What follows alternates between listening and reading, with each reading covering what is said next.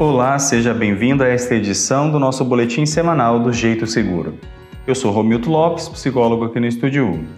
Nesta edição, nós vamos apresentar algumas recomendações úteis durante os processos do nosso trabalho.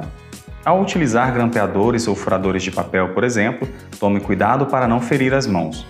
Use a pressão necessária para que o instrumento funcione normalmente, sem nunca forçá-lo, bem como evite brincadeiras com o equipamento.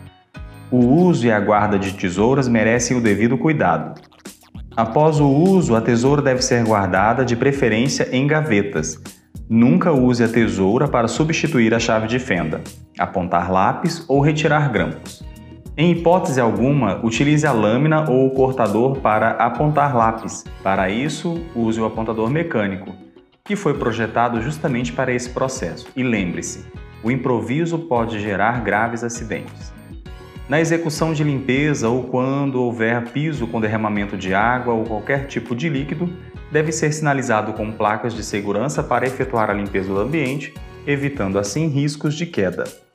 Pode ser que bem neste momento alguém passe e escorregue.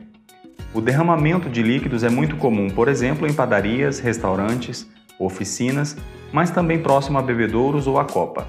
Mantenha o ambiente limpo antes que alguém caia. Escadas portáteis devem ser utilizadas quando precisar apanhar algum documento arquivado em prateleiras ou armários altos. Não utilize cadeiras, caixas empilhadas, gavetas de arquivos, prateleiras, banquetas, nem tente escalar a prateleira ou qualquer outro tipo de improvisação. Para maior segurança, essas escadas devem ter os pés guarnecidos por sapatas de borracha e tirantes de abertura. O trabalho em altura, quando acima de 2 metros do nível inferior, deve seguir algumas recomendações detalhadas pela NR35, que trata sobre essa atividade. Todo trabalho acima dessa altura deve ser executado por trabalhador treinado e apto pelo médico da empresa e autorizado para atividades rotineiras e aquelas que não são rotineiras somente através da permissão de trabalho. Condições e qualquer irregularidade deve ser reparada por um profissional especializado. A NR10, por exemplo, cita que toda intervenção em sistema elétrico deve ser realizada por profissional treinado e autorizado pela empresa. Lembre-se, nunca tente consertar ou fazer uma instalação, por menor ou mais simples que pareça. Sempre solicite o eletricista. Respeite o limite de 23 kg para movimentação de peso. Caso não seja possível, tente chamar o colega para ajudar, mas desde que o mesmo possua a mesma estrutura. Existem várias ferramentas e equipamentos que podem ajudar nesse processo. Por exemplo, o uso de bancadas ergonomicamente adequadas, sistemas de elevação e esteiras transportadoras.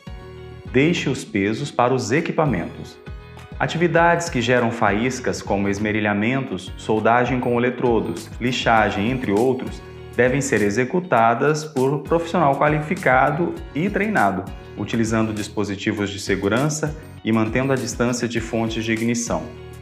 Mantenha o ambiente ventilado e, se possível, utilize sistema de exaustão no processo, sendo indispensáveis os EPIs para essa atividade. Lembre-se de verificar se há no ambiente algum produto químico ou outra atividade que possa gerar incêndios. Já pensou que alguma fagulha destas pode ser o estupim para um grande acidente, uma grande explosão? Sempre siga todas as orientações do profissional responsável pela segurança e saúde no trabalho. E para continuar acompanhando mais sobre segurança e saúde, acesse o nosso blog em estudio.com. Nós nos encontramos no próximo boletim. Até!